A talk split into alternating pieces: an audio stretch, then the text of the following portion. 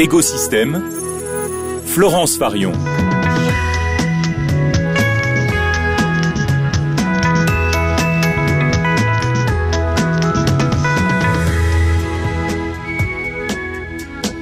On y arrive à cette période de grande consommation redoutée peut-être un peu par nos estomacs. On va passer à table, on va se faire plaisir ou pas, parce que des fois oui, au bout d'un moment, ça devient trop.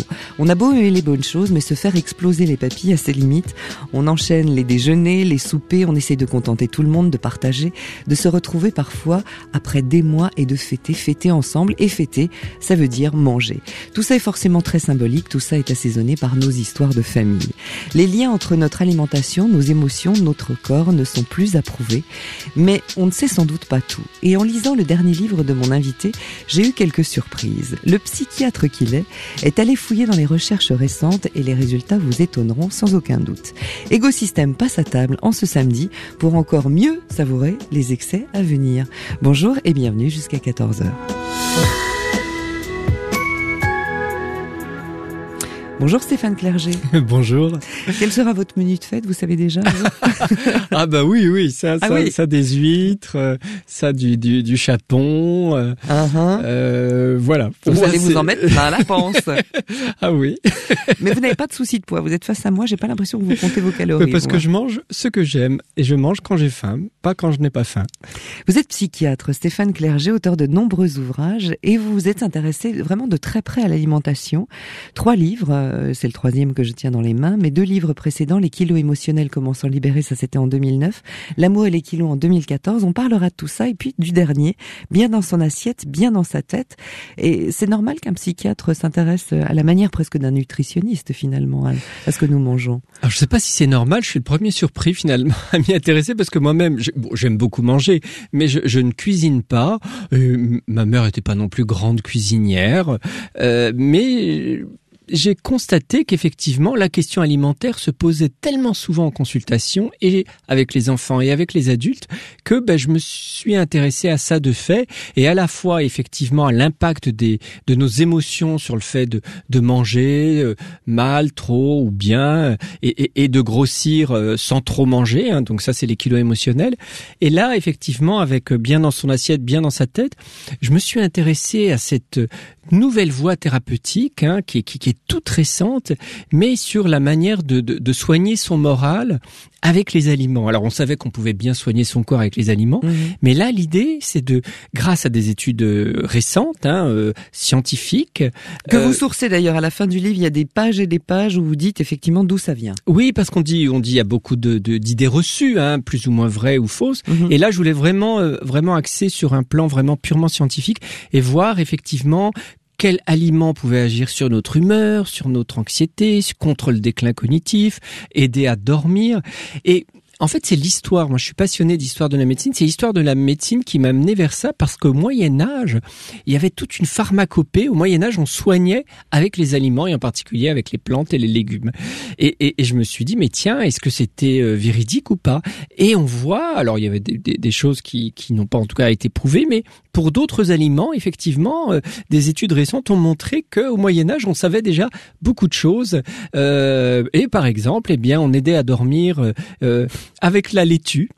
Et notamment les, les moines prenaient de la laitue tous les soirs pour bien dormir et calmer un peu leur libido parce que valait mieux qu'ils en aient euh, pas trop. Et c'est vrai qu'on a découvert dans la laitue un dérivé euh, de, de, de l'opium qui améliorait le, le, le, sommeil sur du moyen terme. Alors il y a plein de choses dans votre livre qui sont alors, de manière euh, totalement présentées de manière ludique, assez étonnante et on va en égrener quelques-unes. Non sans parler aussi plus tard de ce que ça veut dire de se retrouver ensemble à table, du lien à ses émotions.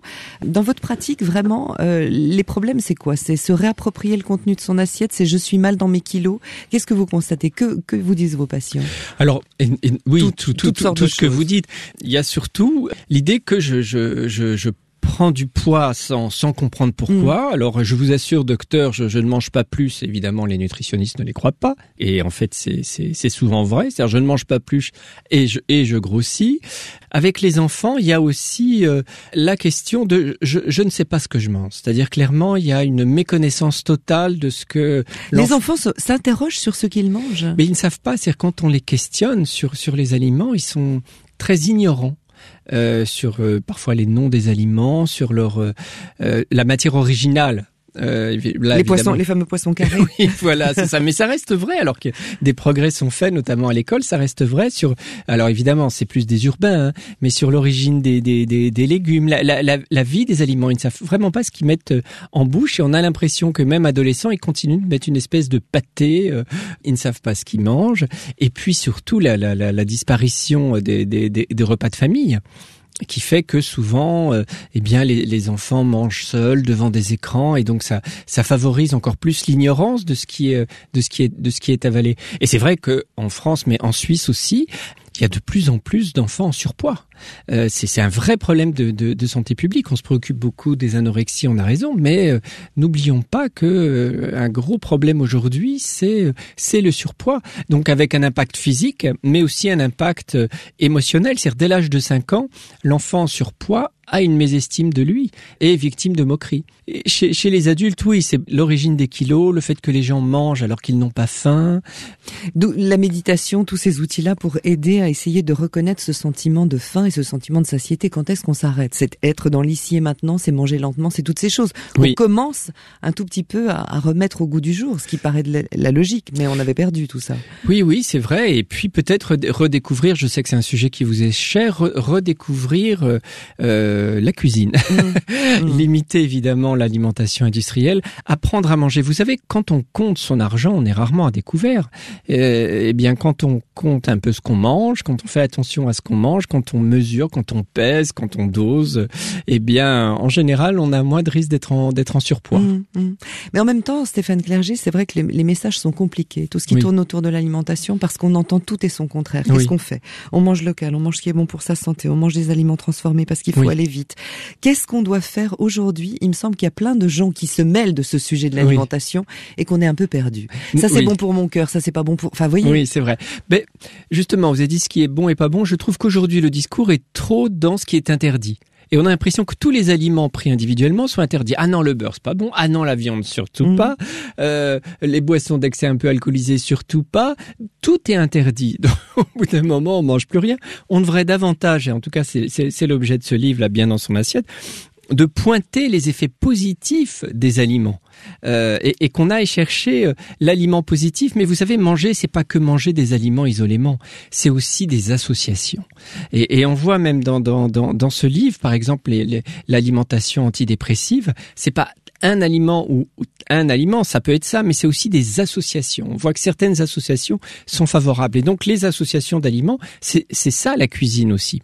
Et puis bien sûr, vous l'avez dit, le fait d'être ensemble, le fait qu'effectivement mmh. le repas soit un vrai moment de plaisir, on le dit, mais on le dit pas suffisamment. Il faut retrouver euh, ce, ce, ce, plaisir convivial pour augmenter le plaisir qu'on a à manger.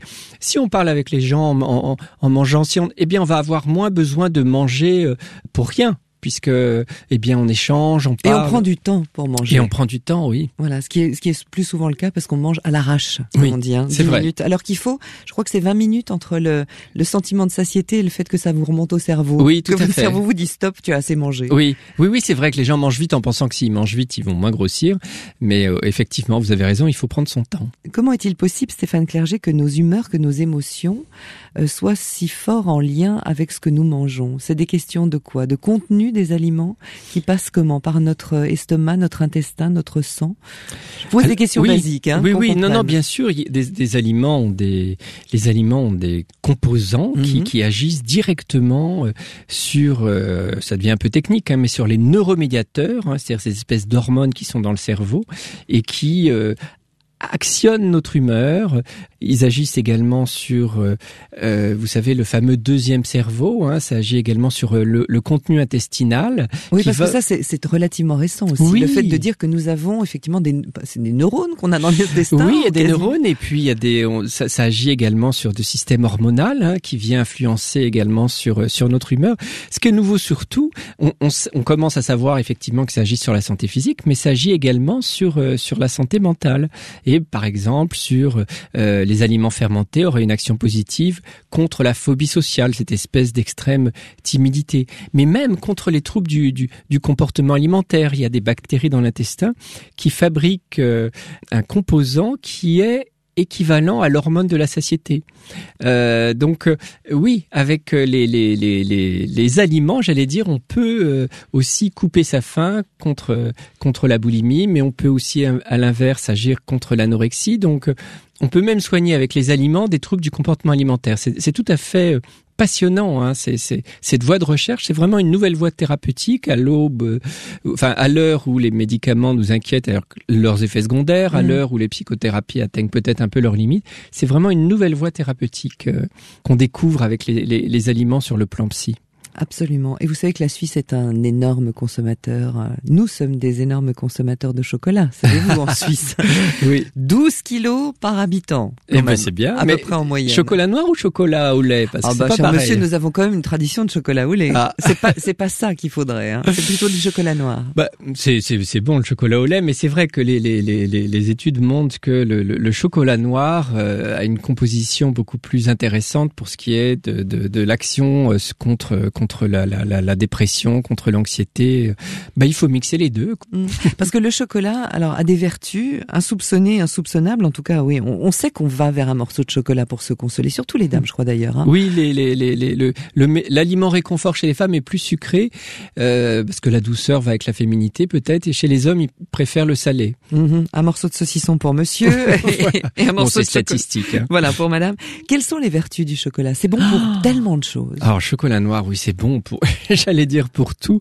C'est bon, euh, c'est bon pour l'humeur. Ça agit directement sur euh, sur l'humeur. C'est un stimulant euh, intellectuel également. Donc même pour des enfants qui ont un, déficit attentionnel, ça ça augmente l'attention. C'est bon aussi. bon après il y a évidemment les vertus aussi physiques, mais en tout cas sur sur le plan moral, c'est vraiment un, un, un booster. C'est vraiment un aliment du bien-être. C'est bon aussi pour la libido. Mmh. ça c'est. Je l'avais noté. Hein. Oui. ハハハハ! Bon, c'est plus démontré pour les hommes, mais c'est peut-être que ça l'a aussi pour, pour les femmes. on peut faire du chocolat à monsieur pour Noël, l'air de rien, vous voyez un peu le message. Voilà, donc un stimulant intellectuel, un stimulant de l'humeur, un stimulant de, de, de, la libido, et ça agit également sur, sur l'anxiété. Donc c'est c'est apaisant également. Donc c'est c'est vraiment l'aliment miracle. Évidemment, c'est pas en une fois, hein, c'est c'est il faut en prendre assez régulièrement pour que euh, l'impact, notamment sur la libido, soit soit soit avéré. Mais c'est c'est tout à fait démontré. Il y a un nombre de, de, de, composants et quand on prend les composants individuellement, ça n'a pas le même effet. C'est-à-dire que c'est une association euh, miraculeuse qui est, qui est efficace. Puis évidemment, il y a l'aspect symbolique. C'est le simple fait déjà d'avaler du. C'est comme le café. On n'a pas fini de boire sa tasse que déjà on se on se sent plus réveillé. Donc il y a cette dimension euh, euh symbolique. Oui qui rend aussi le, le, le, chocolat efficace parce que mon a période de fête là et, et, on associe ça évidemment à la fête donc déjà déjà on se sent mieux mm. avant que les, les composants aient pu agir. Du chocolat point trop sucré. On va parler du sucre d'ailleurs mm-hmm. parce que ça fait aussi partie des, des sujets d'étude évidemment.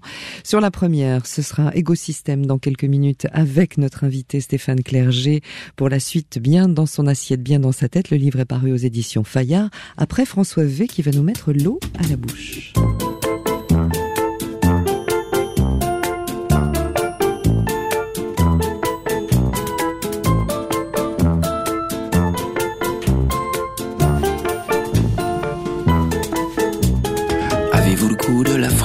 Celle qui embrasse le palais, celle qui vous laisse le cœur otage de ce désir qui vous met dans un état d'impatience. Elle vous fera tout dévorer, la double crème, la connivence, des amandes fines grillées.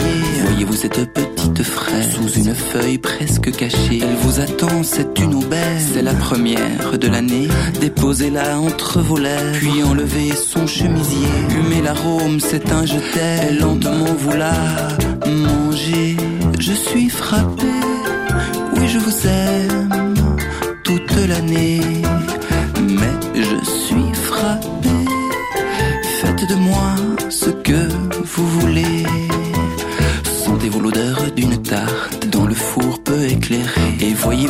jeune femme se pencher puis observer Crépiter le caramel, les abricots se transformer Jolis fruits dans la fournaise, aux jolies formes oui à croquer. Imaginez-vous un pamplemousse qui sur la table d'à côté Vient de subir quelques secousses d'une main fine élancée Pour un dessert, une gâterie, onze noisettes et puis l'envie De chocolat fondant coulant sur une poire n'est-ce pas je suis frappé, Oui, je vous aime toute l'année, mais je suis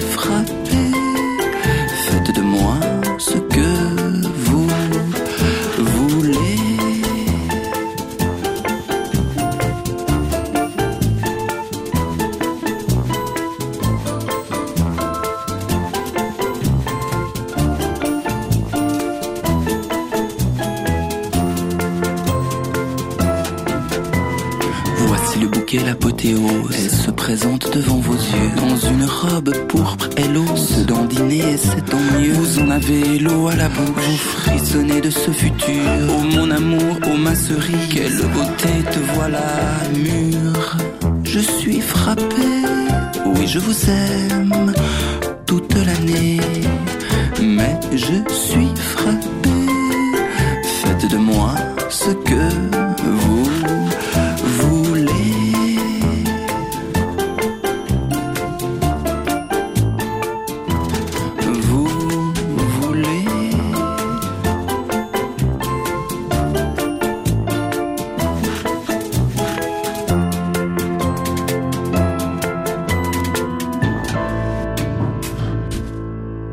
Écosystème se met à table aujourd'hui avec euh, le docteur Stéphane Clerget, psychiatre, bien dans son assiette, bien dans sa tête. On a compris que le psychiatre que vous êtes s'intéresse à tout ça, non seulement sur euh, le point de vue des émotions qui nous font manger, mais aussi ce que l'on mange qui agit sur nos émotions. C'est l'objet de votre dernier livre qui est paru chez Fayard. Donc, euh, ce besoin de sucre, augmentation incroyable de la consommation de sucre. Oui, hein. depuis 30 ans, c'est Voilà. une explosion, mais c'est sans précédent dans l'histoire des hommes. hein. Absolument.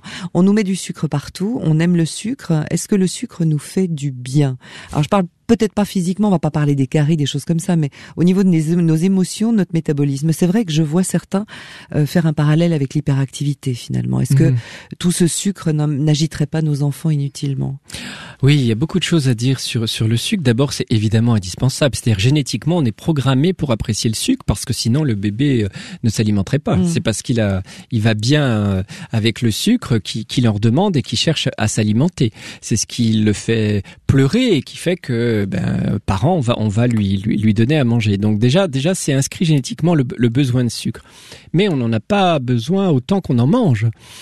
Alors après, on associe évidemment le, le, le sucre euh, au, réconfort, à l'affection, parce que en même temps qu'on est euh, nourri, eh bien on est câliné, on nous parle. Donc euh, les, les aliments ont cette force-là, c'est que c'est pas que de l'essence, hein, euh, ou c'est de l'essence de vie, c'est-à-dire que c'est associé aux, aux échanges humains affectifs. Donc ça, ça a un impact très fort. Et, et le Donc je pleure, je suis malheureux, on vient me donner à manger oui, et de préférence du sucre de préférence du sucre. pour me calmer. Donc tout ça, ça s'imprime très Ça s'imprime, oui. Et c'est vrai que sur le plan psy, en tout cas, le sucre, c'est bon. C'est-à-dire que vous prenez un shoot de sucre, eh bien, ça entraîne, ça augmente la sérotonine, un neuromédiateur du bien-être. On est tout de suite mieux. C'est-à-dire que c'est un booster du moral.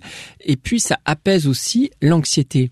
Mais ça, ça marche si on n'en mange pas tout le temps. Mm. Parce que trop de sucre euh, sur du long terme, eh bien, à l'inverse, ça a un effet dépressiogène. C'est-à-dire que les adolescents qui mangent des quantités de sucre euh, dans des produits industriels, dans des barres chocolatées, euh, sur du trop long terme, eh bien, ont plus de risques d'avoir des troubles de l'humeur, à type de, de, de dépression, d'avoir une baisse des résultats scolaires. Bref, trop de sucre, en tout cas, encore une fois, là, je parle pas du physique, mais du moral. Trop de sucre pris régulièrement, c'est toxique pour le moral. Mais quelqu'un qui mange pas trop souvent de sucre, eh bien, de temps en temps, avant un examen, avant une épreuve euh, potentiellement stressante, c'est bon. Donc le sucre, c'est bon à condition de ne pas en prendre trop fréquemment, trop régulièrement, parce qu'en plus après il y a des phénomènes de résistance et du coup d'accoutumance, c'est-à-dire qu'on est obligé d'augmenter la, la dose pour avoir euh, euh, l'effet. Il y a de vraies addictions au sucre euh, aujourd'hui qui sont pas traitées d'ailleurs comme des comme des addictions, mais euh, ça peut devenir une vraie drogue pour pour les Et individus. j'allais vous dire qui s'en occupe de ça finalement. Eh bien, finalement, peut-être peut-être pas assez de monde. Ouais. En tout cas, pas les, les, les psychiatres insuffisamment. Ils prennent pas ça. Ils considèrent pas suffisamment que c'est de leur euh, c'est de leur registre. C'est Mhm. dommage. Eh ben, vous travaillez beaucoup avec les nutritionnistes, euh, Oui, évidemment, bien sûr, en bien lien, sûr. forcément. Oui, oui, nutritionnistes et aussi des diététiciens hein, qui sont pas qui sont pas des médecins, mais qui sont aussi très très très compétents. Bien sûr, j'ai beaucoup de correspondants avec qui je je travaille. Et avec les adultes et avec les enfants. Alors le sucre, on va, peut-être parler d'alcool, on a parlé du chocolat, on va peut-être parler d'alcool. l'alcool, c'est un aliment ou pas un aliment d'ailleurs l'alcool? Ça a longtemps été considéré comme un aliment jusqu'au milieu du, du, du XXe siècle et, et aujourd'hui non, on considère que ça, que ça n'est pas un aliment, que même sur le plan calorique, ça n'est pas ça n'est pas intéressant, ça ne nourrit pas son homme, si, si mm. j'ose dire.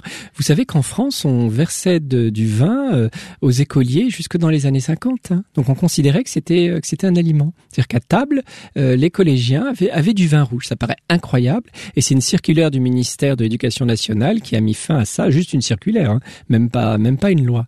Donc on, donnait au milieu jusqu'au milieu du XXe siècle sans, sans problème du vin aux enfants. Il y avait beaucoup de publicités qui présentaient euh, les différents alcools comme euh, un reconstituant, comme un remède. Mm-hmm. donc bon, aujourd'hui on n'en est plus là. Et aujourd'hui c'est haro sur l'alcool et, et on a raison pour autant, le vin rouge a des vertus parce qu'il y a de la flavonoïde, donc a des vertus euh, indépendamment de l'alcool. Hein. Je parle pas de l'alcool proprement dit qui est, qui est, toxique, mais dans le vin rouge, il y a des bons produits euh, qui dérivent en fait du raisin hein, mmh. et qui sont euh, bons pour le moral, qui sont bons également contre le déclin cognitif. Et, et deux ou trois verres de vin dans la semaine pour des personnes âgées serait une action préventive sur le déclin cognitif. Donc encore une fois, mm. vraiment avec une extrême modération. Mais le, le, le, vin rouge euh, a des vertus. Malheureusement, il y a de l'alcool dedans. comme le thé, comme le café d'ailleurs. Oui, des vertus intéressantes. Le thé, alors j'ai découvert par exemple le thé, il y a de la théine comme le café, donc euh, théine, caféine, c'est pareil. Hein. C'est intéressant, c'est stimulant. Moi, je traite les déficits attentionnels avec le café. Ça évite de prescrire ces médicaments qui sont des, dérivés des amphétamines qui sont qui sont dangereux. Mhm. Mais j'ai découvert que dans la théine, il y a la théanine et la théanine, ça calme l'anxiété. C'est extraordinaire. C'est-à-dire que le moi j'étais étonné. Que ce soit thé noir ou thé vert d'ailleurs, hein, oui. précisons-le. Oui, mais c'est intéressant parce que le thé, moi j'avais l'image que c'était stimulant, et en fait c'est aussi, ça calme aussi l'anxiété, ce qui n'est pas le cas du café. Donc on peut calmer son anxiété euh, avec le thé. Donc les, amateurs de thé ont raison d'en boire. La théanine, on, on, en trouve aussi dans un champignon, le bolébaï, que paraît-il très bon, je n'ai pas goûté, euh, et qui calme aussi euh, l'anxiété. Bon ben voilà, vous avez déjà pris quelques notes, vous qui nous écoutez, vous n'avez pas fini.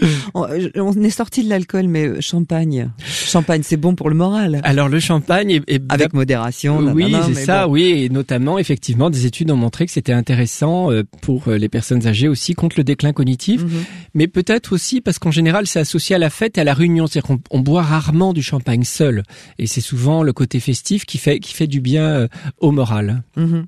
Mais quelles sont les perspectives du point de vue de justement de la médecine par rapport à toutes ces à toutes ces, ces recherches? Il y a beaucoup d'études, il y a beaucoup de chercheurs qui sont vraiment en train de, gratouiller autour de ces.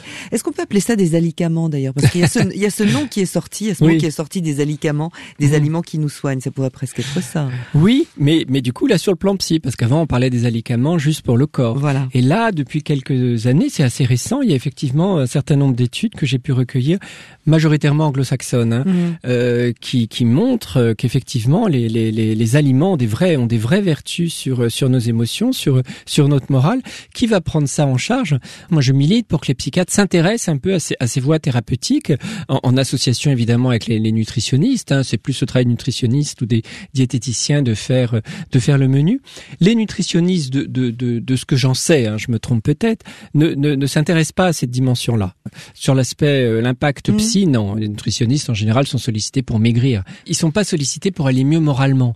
Donc bah, pour l'instant, moi, je vois que les psychiatres, euh, pour euh, pour se préoccuper de ça, en, en, partenariat avec les, les, diététiciens qui voudraient bien s'y intéresser. Mais souvent, les diététiciens sont assez ouverts, et, et donc je trouve que c'est un partenariat qui pourrait être intéressant dans ce domaine-là. Mais encore une fois, mes confrères psychiatres euh, ont pas encore saisi la balle au bon. Non, mais, mais, c'est tout récent, c'est normal, c'est tout récent. On est à l'aube de quelque chose, d'aller mieux moralement.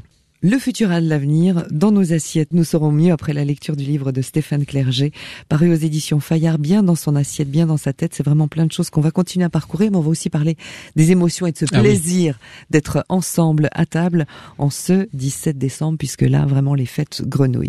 Ce sera Laura Mvula sur la première avec Green Garden, un choix d'Yves Hélène, notre programmateur, et nous nous retrouvons dans quelques trois minutes. Take me outside sit in the green garden.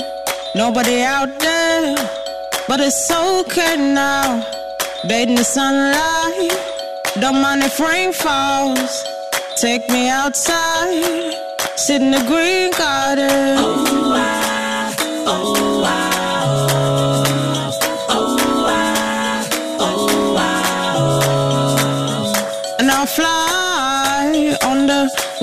wings of a butterfly, high as a treetop, down again. Putting my bag down, taking my shoes off, walking the carpet, a green velvet.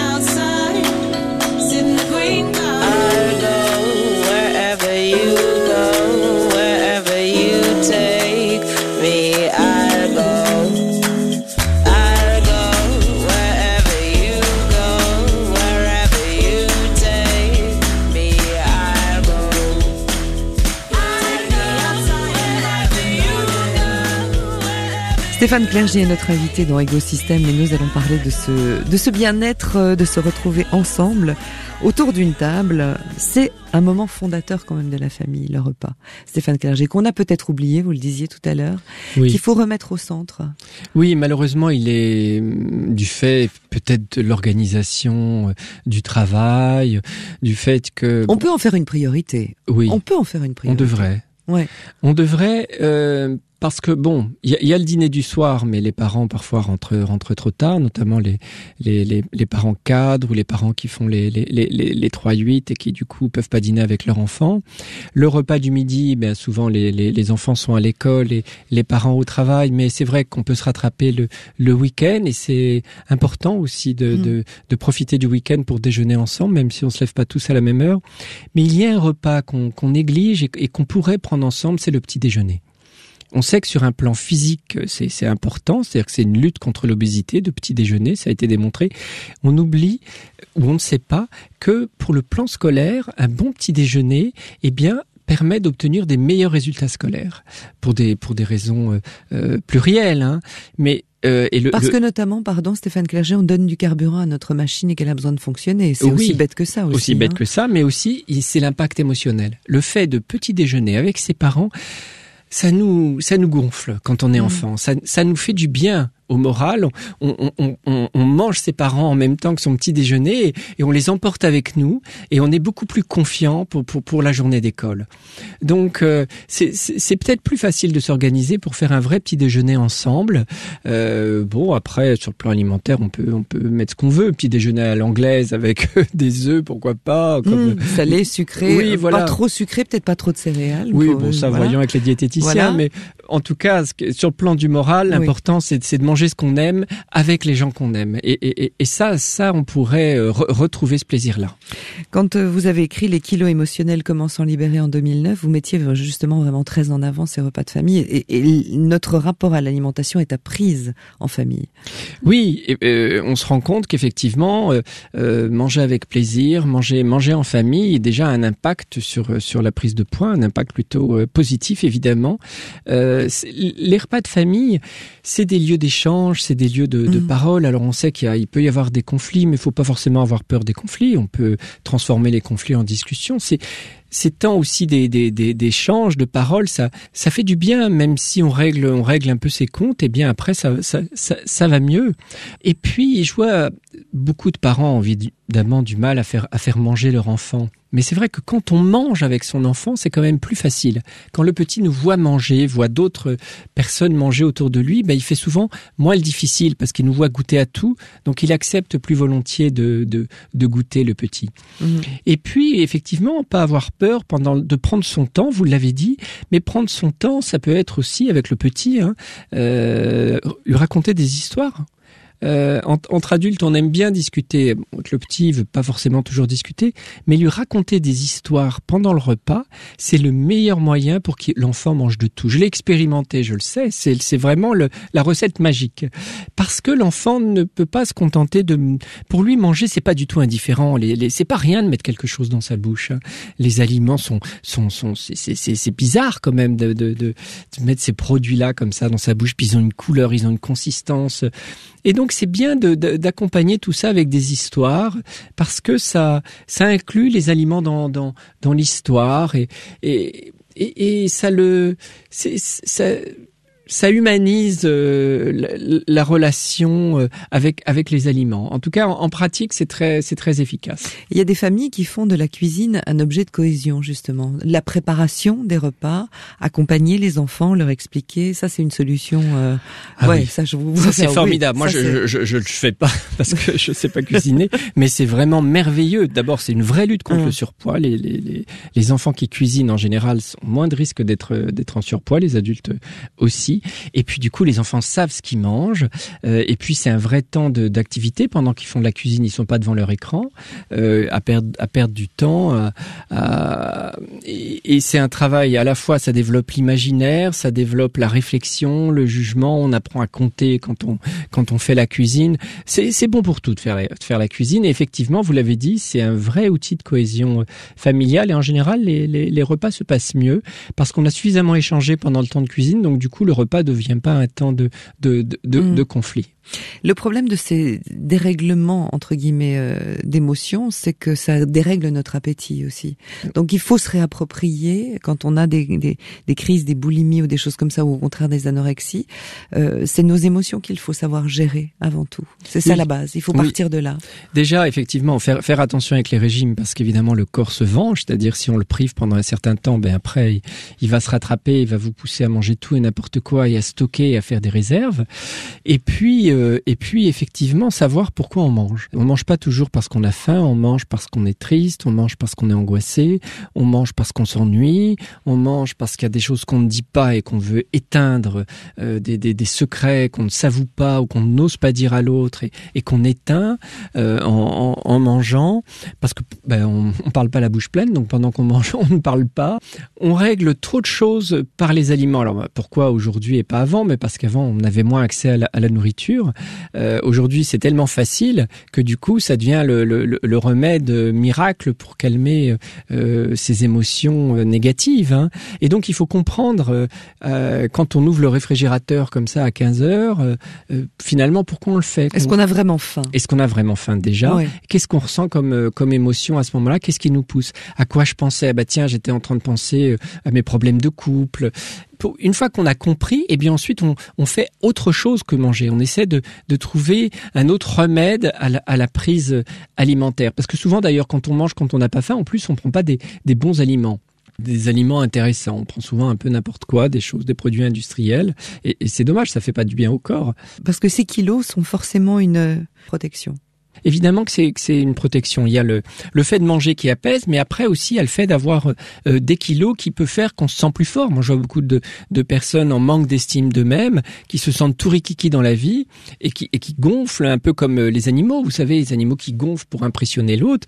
Il y a il y a des personnes effectivement qui stockent du gras pour avoir plus d'importance, pour occuper une place euh, mm. dans la société. Donc ça ça c'est une réalité. C'est pas qu'une c'est pas qu'une image.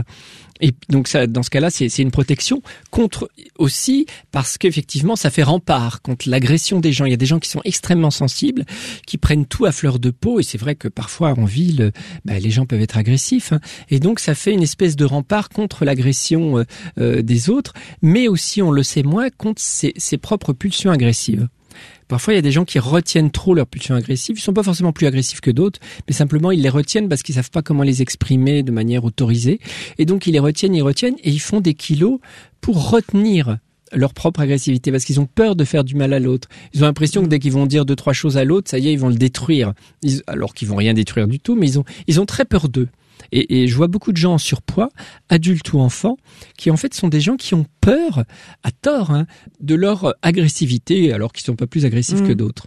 Et, et, ce qui est intéressant aussi, ce que ce que vous dites, Stéphane Clerget, c'est que, enfin, ce que les études aussi mettent en lumière, c'est-à-dire que un aliment ingéré ne fera pas le même effet selon le moment où on va le prendre et dans quel état d'esprit aussi on va l'ingérer. Oui, ça, c'est assez fou, ça. C'est assez extraordinaire et il faut développer les, recherches là-dessus, oui, en fonction du moment où on le prend, de, des, pensées qui accompagnent euh, la... la une tablette de chocolat qu'on ah va manger parce qu'on est en colère ne vous fera pas le même effet qu'une tablette de chocolat que vous allez voilà, grignoter euh, délicieusement avec des amis dans la paix et dans le calme. Oui, il y a une étude qui a montré, puisque le, le, le chocolat vous passionne, ou autre chose, que, que, que, les femmes qui mangent du chocolat avec culpabilité et celles qui en mangent sans culpabilité, eh bien, celles avec culpabilité vont grossir euh, quand, quand les autres ne vont pas grossir. Oui, c'est extraordinaire. Et en fait, c'est la culpabilité qui fait grossir, qui fait stocker. C'est-à-dire qu'à nombre de calories égaux, eh bien, on va grossir ou pas parce qu'on va stocker ou pas. C'est passionnant ça. Et ça, les nutritionnistes ont un peu de mal à l'entendre, mais oui, oui, à kilo égal, il y a des gens qui vont grossir et d'autres qui ne vont pas grossir. Donc tout ça, c'est vraiment si on en revient à l'éducation, parce que le pédopsychiatre que vous êtes vraiment voit souvent des enfants, si on en revient à l'éducation, on redit cette importance du repas. Qu'est-ce qu'on peut insuffler dans les familles pour essayer que de régler tout, justement toutes ces ou de prévenir ces histoires d'émotions et de. Alors vous l'avez dit, déjà on cuisine, on apprend à cuisiner. Mais avant même de cuisiner, on va au marché, c'est une super activité on regarde les produits. Bon, mm. euh, ça, on peut faire ça le week-end. Donc, on, on cuisine, on prend du temps pour le repas. On, idéalement, on mange en même temps que son enfant. Mm. Euh, on raconte des histoires pendant le repas parce que ça favorise la diversification alimentaire. On sait tous qu'on a du mal à, faire la diversification alimentaire avec son enfant. Il veut jamais manger des haricots verts et des brocolis. On lui fait toujours la même chose. On fait toujours la même chose. C'est plus ah. simple. On craque. Ben, si on veut favoriser la dimension alimentaire, on n'hésite pas à répéter. Il faut goûter dix fois pour euh, accepter un nouvel aliment. Et on raconte des histoires. Si on est à court d'histoire, on met des histoires audio, mais pas des vidéos. Parce que quand il y a des vidéos, l'enfant euh, ne fait pas attention à ce qu'il mange. Il, avale n'importe quoi, donc il y a des risques futurs d'obésité. Ce sont des histoires d'aliments ou ce sont des histoires tout court? Des histoires tout court. On a oublié ça. Il faut écouter des, des, des histoires. Donc des histoires audio, euh, des livres disques. ça facilite la, diversification mmh. Parce que l'enfant accepte mieux de, manger quand c'est accompagné euh, euh, des histoires qui, qui, l'intéressent. Mais aussi, on le couche tôt. Pourquoi? Parce que le manque de sommeil euh, favorise l'obésité. Parce qu'il nous faut plus d'énergie pour être maintenu en éveil. Et puis parce que il y a des hormones de satiété qui sont sécrétées pendant le, le, le, sommeil. Donc, euh, qui d'ordine, c'est une, une, vérité. Si, si on dort, eh bien c'est comme si on dînait, donc on a moins besoin de manger euh, après. Donc oui, bien dormir. Oui, oui, 10 heures, 10 heures par jour pour un pour un enfant euh, entre entre 6 et 10 ans par exemple. une, une autre solution, c'est évidemment réduire au maximum les, les écrans. Mmh. Parce que bah, pendant les écrans, l'enfant va pas faire attention à ce qu'il mange et il, avale euh, tout en tout en regardant les écrans et développer à la place plein d'activités euh, sportives, ludiques, euh, jouer jouer avec son enfant. Pourquoi? Parce que l'enfant qui mange, c'est aussi l'enfant qui s'ennuie et qui, qui qui sait pas comment apaiser son anxiété, son mal-être. Or le jeu, le sport, les activités artistiques, les, les échanges verbaux, tout ça, c'est un bon moyen de se soulager émotionnellement.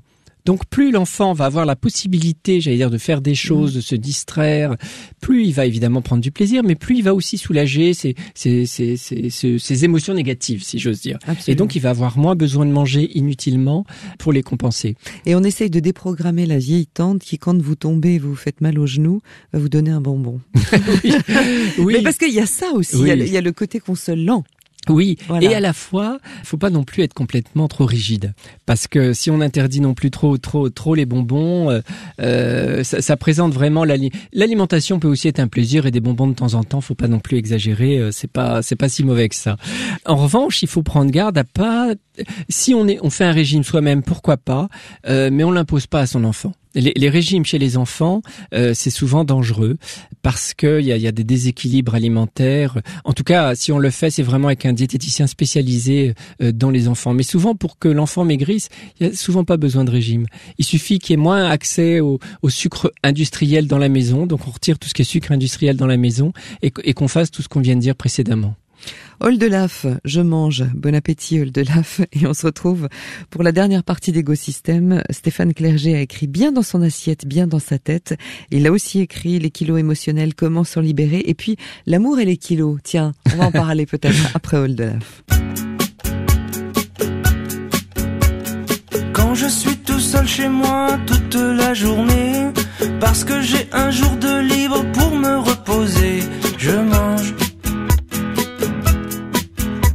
je mange. Dès que j'ai un RTT que je sais pas quoi faire, plutôt que de m'ennuyer, j'ouvre le frigidaire, je mange. Je mange. Mais de temps en temps, j'aimerais bien faire du sport, mais il faudrait être deux, dont moi, et du coup c'est mort. Mais je n'abandonne dépenser. Je file à fond vers la cuisine, je prépare à manger. Déjà à 11h30, j'ai méga la dalle. Vu mon hypoglycémie, je trouve ça normal.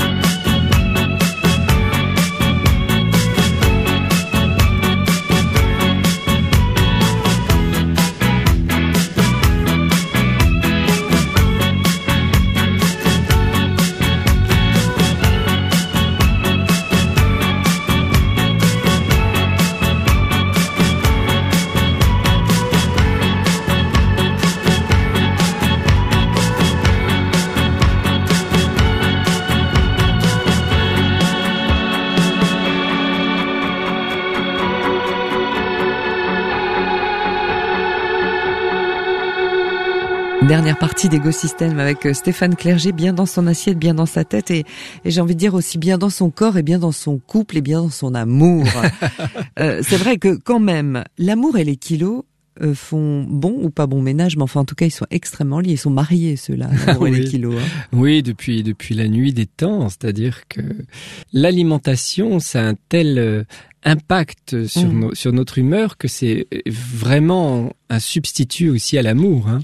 Et, et on le voit bien, moi, le nombre de personnes euh, qui étaient en surpoids et qui se mettent à fondre euh, et à perdre des kilos inutiles euh, parce que il ou elle tombe amoureux, c'est c'est c'est quelque chose de de, de très fréquent. Euh, Le manque d'amour fait grossir, on peut le dire comme ça, Stéphane oui, Clerget. oui, vraiment, le manque d'amour fait grossir tout bêtement parce qu'effectivement, on compense, on compense le déficit affectif par par des aliments parce que l'aliment symboliquement est associé à l'amour puisqu'on a été nourri a priori euh, avec amour, soit par des parents aimants, soit parce que déjà enfant, j'en vois malheureusement, c'est pas trop fréquent heureusement, des enfants qui compensent un déficit euh, affectif parental déjà par euh, par par des aliments. Donc de de tout temps, on a on a compensé le déficit amour avec avec les aliments et à la fois à l'occasion d'un chagrin d'amour très intense, une rupture, on peut complètement maigrir. Mais là, c'est parce qu'on fait une dépression profonde et qu'on perd euh, goût à la vie. Et, Mm. et- là, du coup, on perd euh, effectivement même euh, l'envie de s'alimenter. C'est une forme de, de, de suicide finalement. Il y a presque des prises de poids. On peut peut-être euh, même faire un parallèle avec vraiment la vie du couple. C'est-à-dire, on se rencontre au début, l'épanouissement sexuel, perte de poids. Oui. On est d'accord. Bah, on est gros avant, on se rend compte. Voilà. on maigrit, On on, est maigrit. amoureux, on maigrit. Ça fait le yo-yo en fait. Ça fait yo-yo. En fait, c'est pas peut-être pas les régimes qui font le yo-yo, c'est nos, nos histoires d'amour et notre cœur. Ensuite, on s'installe. Là, on s'empâte un peu quand même. Oui, mais gentiment, on aime ça, on aime bien Voilà. les petites poignées d'amour. hein. Et puis après, on est malheureux, on grossit encore plus. Mais avant, on fait le bébé. Ah oui, on fait le bébé. Enfin, surtout les femmes. Oui, j'oubliais. Donc, elles prennent du poids après la grossesse. Donc, elles se disent, ah, bah, c'est normal, c'est la grossesse. Mais faut pas non plus trop se dire ça, parce que 2-3 kilos, ok. Mais certaines femmes n'arrivent pas à perdre leurs kilos. Et elles disent, c'est la grossesse, c'est la grossesse, c'est les hormones. Au bout d'un moment, non, c'est plus ça. C'est que l'arrivée d'un enfant modifie la donne. Et que parfois c'est dur, on est fatigué, on est déprimé, parce qu'on est toute seule en tant que mère à devoir s'occuper de l'enfant. Et en fait, c'est ces raisons émotionnelles qui font, qui font grossir. Et puis aussi, parfois, il y a des problèmes dans le couple. À ce moment-là, dès que la femme devient mère, eh bien, le mari la désire plus tellement, ou alors c'est elle qui désire plus tellement son mari. Donc, il y a un manque de, de, de libido compensé par euh, des prises de poids. Mais il y a aussi d'autres facteurs.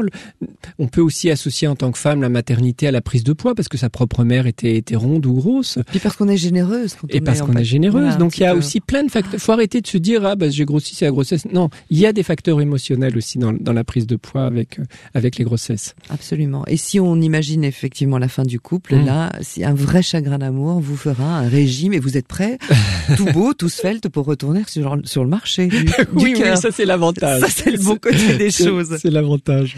C'est vrai qu'on recherche, mais plus, plus les femmes d'ailleurs que les hommes recherchent le réconfort dans, dans l'alimentation. Il y a une vraie inégalité, on sait toujours pas pourquoi, Stéphane Clerget, ou on sait pourquoi. Alors, bah, c'est vrai que les femmes, c'est plus le sucre, les hommes, c'est plus euh, le salé, mais c'est parce que les femmes, elles ont besoin de douceur, elles, elles, elles veulent se... euh, je pense qu'il y a plusieurs raisons. Il y a d'abord l'homme va être plus peut-être dans l'action parce que c'est plus conforme à son identité virile. Donc il va Mm. plus avoir envie de se battre contre l'adversité. Et donc il va être plus dans l'action, c'est-à-dire il va être agressif, il va taper, il va faire du sport, ou alors il va travailler quatre fois plus. Et- la femme, elle, c'est peut-être plus intérieur. C'est peut-être lié à la génitalité interne chez les femmes, externe chez les hommes. Mais du coup, elle, elle va plus chercher à se soigner, moins en, en agissant extérieurement qu'en mettant des choses à l'intérieur, à l'intérieur d'elle. Euh, et donc, effectivement, elle va essayer de mettre des, des aliments douceurs pour essayer de compenser son, son, son chagrin. Mais ça, c'est statistique. hein. On voit aussi des hommes qui, évidemment, euh, des femmes qui sont dans l'action quand elles vont mal, et, des hommes qui avalent euh, des aliments quand ils vont mal. Hein. Euh, Qu'est-ce qu'on peut se dire avant de se quitter? Alors qu'on va manger forcément un peu plus que de, de raison Et là, pour certains, les repas de Noël sont des moments difficiles parce que évidemment derrière il y a les retrouvailles, il y a la famille. Enfin, euh, on peut mal digérer son repas de Noël, Stéphane Clerget, dans le sens euh, dans le sens symbolique aussi du terme. Oui, j'ent- j'entends beaucoup de choses. Moi, en général, en période de Noël, je consulte parce qu'il y a énormément de demandes. Mhm. Beaucoup de gens vont très très mal à cette période parce qu'évidemment, ça ravive des souvenirs d'enfance, des souvenirs pénibles, des souvenirs Mhm. difficiles. Parfois, au contraire, trop de souvenirs heureux. Donc, on est dans une espèce de, de nostalgie parce que plus n'est comme, euh, plus rien n'est comme avant. Les parents sont plus là, la fratrie n'est plus, n'est plus là. Donc, on est dans la nostalgie. Donc oui, Noël rappelle tout ça. Et, et à la fois, c'est peut-être intéressant que ça rappelle tout ça, parce que ça permet justement de prendre du recul, d'essayer d'analyser notre notre enfance. Euh, moi, je crois qu'il faut quand même pas se priver de repas de Noël. Il faut se créer une, une néo-famille, si, si, si on en a les moyens, sur le plan amical. Hein. Je crois qu'il faut peut-être développer les repas de Noël entre amis. Euh, si effectivement on n'est pas à l'aise avec sa famille, si si on n'a plus de famille, si j'ose dire, eh bien plutôt que s'interdire le repas de Noël, je crois qu'il faut se faire une famille d'amis euh, et réunir justement les, les, les 100 familles à ce moment-là. Mmh. Et, et, et malgré tout, fê- fêter Noël, Noël, ça doit pas être qu'une fête de famille, ça doit être une fête de une communion. On se, on, on se réunit, et ben soit en, en famille si on est bien, soit avec euh, avec ses amis, avec ses avec ses voisins. Ouais. Donc à nous d'inventer. Et c'est Voilà. ça qui est compliqué, c'est qu'on a le choix. Donc oui, c'est ça, mais il faut s'autoriser, oui, à nous d'inventer, à nous, à nous de, de, de, de créer, mais toujours autour du, du plaisir de la table, autour du plaisir des, des bons aliments. Ça c'est ça c'est intéressant aussi à Noël. On a besoin de se réchauffer. C'est en plein milieu de l'hiver. C'est pas étonnant qu'il y ait cette fête là. Elle est là pour se consoler de, de l'hiver. C'était une période de disette avant une période euh, difficile où les gens avaient froid, où les gens avaient pas toujours à manger. C'est pour ça qu'il y a ce- cette fête de Noël aussi. C'est pour se, se réunir dans les temps difficiles. hein. Et si vous voulez rendre vos amis heureux, faites-leur et vous serez originaux. Un foie de veau. Je dis pas ça au hasard. oui, Repas de Noël au foie de veau. Alors ça, c'est de l'inédit, mais en tout cas, ce sera bon parce que vous dites que dans le foie de veau, il y a, enfin vous le dites, les études le disent, Oui. il y a cette fameuse vitamine B6. Ah oui, c'est vraiment la vitamine euh, de la bonne humeur. On en fabrique très peu par euh, dans notre intestin et donc du coup on est obligé de couvrir avec euh, avec les aliments. Mhm. C'est bon contre le syndrome prémenstruel. Les, les- c'est bon pour les bébés euh, irritables qui ont de l'eczéma. En, en tout cas, les mères carencées souvent font des en vitamine B6 sont des bébés irritables ou qui font de l'eczéma. C'est bon pour le le- l'humeur, c'est-à-dire que ça. En fait, c'est un cofacteur la vitamine B6. C'est- Ça n'agit pas seul, mais ça agit avec les autres neuromédiateurs. Et donc, les neuromédiateurs qui permettent de lutter contre la dépression, des neuromédiateurs qui luttent contre l'anxiété. Donc c'est bon à la fois contre la dépression, contre contre l'anxiété. Euh, alors on en voit, vous, on en trouve, vous l'avez dit, dans le foie de veau, Mhm. mais aussi dans le foie de bœuf, dans la dinde rôtie. Vous voyez Dans la les- dinde rôtie? Oui. Ah bah je l'avais échappé celle-ci. bah voilà. Bon bah voilà. Mais ce qui est intéressant, c'est de voir que les aliments du bien-être, eh bien, sont aussi dans des aliments euh, que euh, les, les régimes réprouvent. Donc Oui. euh, c'est pas c'est pas forcément euh, les, les mêmes aliments. On en trouve aussi dans le dans la morue, dans l'avocat, euh, euh, dans dans le pois chiche et surtout dans la pistache. Vive la pistache C'est bon pour le moral. Bon bah voilà, on a on a en tout cas un petit glossaire et puis on n'est pas obligé parce que c'est pas la saison mais de de servir de la pastèque, on peut servir du céleri, euh, on peut servir du concombre, ça ce sera bon pour nos nuits. Oui, c'est très bon pour la libido. Pour la libido. Il y a de la citruline dedans et, et c'est très bon pour euh, bon. Je vous je vous passe les détails. C'est très bon pour la suite de votre soirée après le repas de Noël, si vous n'êtes pas trop plein pour bien digérer. Merci en tout cas infiniment Stéphane Clerget, bien dans son assiette, bien dans sa tête. Il y a vraiment, c'est un bouquin à picorer, je le dis au bon sens du terme, qui est extrêmement clair avec toutes ces études que vous avez compulsées, dont on espère qu'elles seront, et, et- et merci de les, les mettre à la portée du grand public, parce que c'est vrai qu'avec des petites choses, je pense qu'on peut en changer de, de bien grandes, bien dans son assiette, bien dans sa tête. Et paru aux éditions Fayard, et puis pour les kilos émotionnels, et puis pour l'amour et les kilos, on va un petit peu plus loin, mais je crois que ce, ce sont des livres qui sont, comme on dit, des long sellers, c'est-à-dire Oui. qu'on les retrouve euh, en librairie des années plus tard. Oui, je suis le premier surpris, mais bon, Ben ça, voilà. ça, ça répond effectivement à des préoccupations. Comme quoi, c'est un sujet euh, éminemment important. Oui. Merci, on se quitte en musique avec euh, Claude Pelgag sur la première. Fleur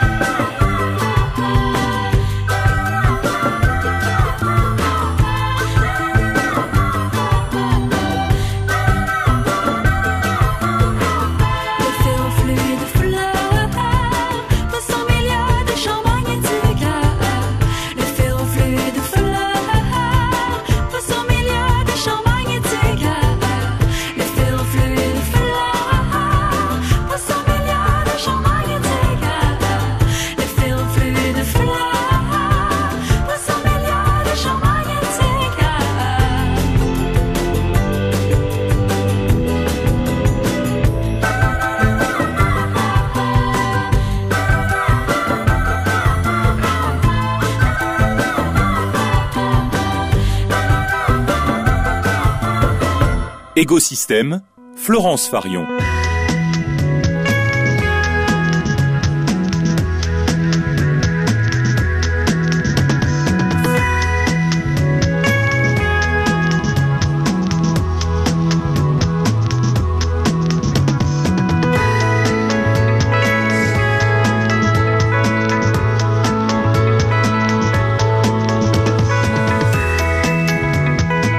Merci à vous pour votre fidélité. On se retrouvera la semaine prochaine avec euh, un témoignage tout à fait étonnant. Nous nous retrouverons le 24 décembre. Je ne vous en dis pas plus. Prenez soin de vous, allez faire vos courses, lisez le livre de Stéphane Clerget et bon appétit bien sûr, comme on dit. À très vite sur les ondes. Merci Alexandre Lemierre qui était en régie et à Dany Sulam qui va mettre l'information en ligne sur le site, sur la page d'Égosystème via rts.ch pour l'envoyer à vos amis sur les réseaux sociaux ou la réécouter. À très vite. Prenez soin de vous. Il est 14h sur la première.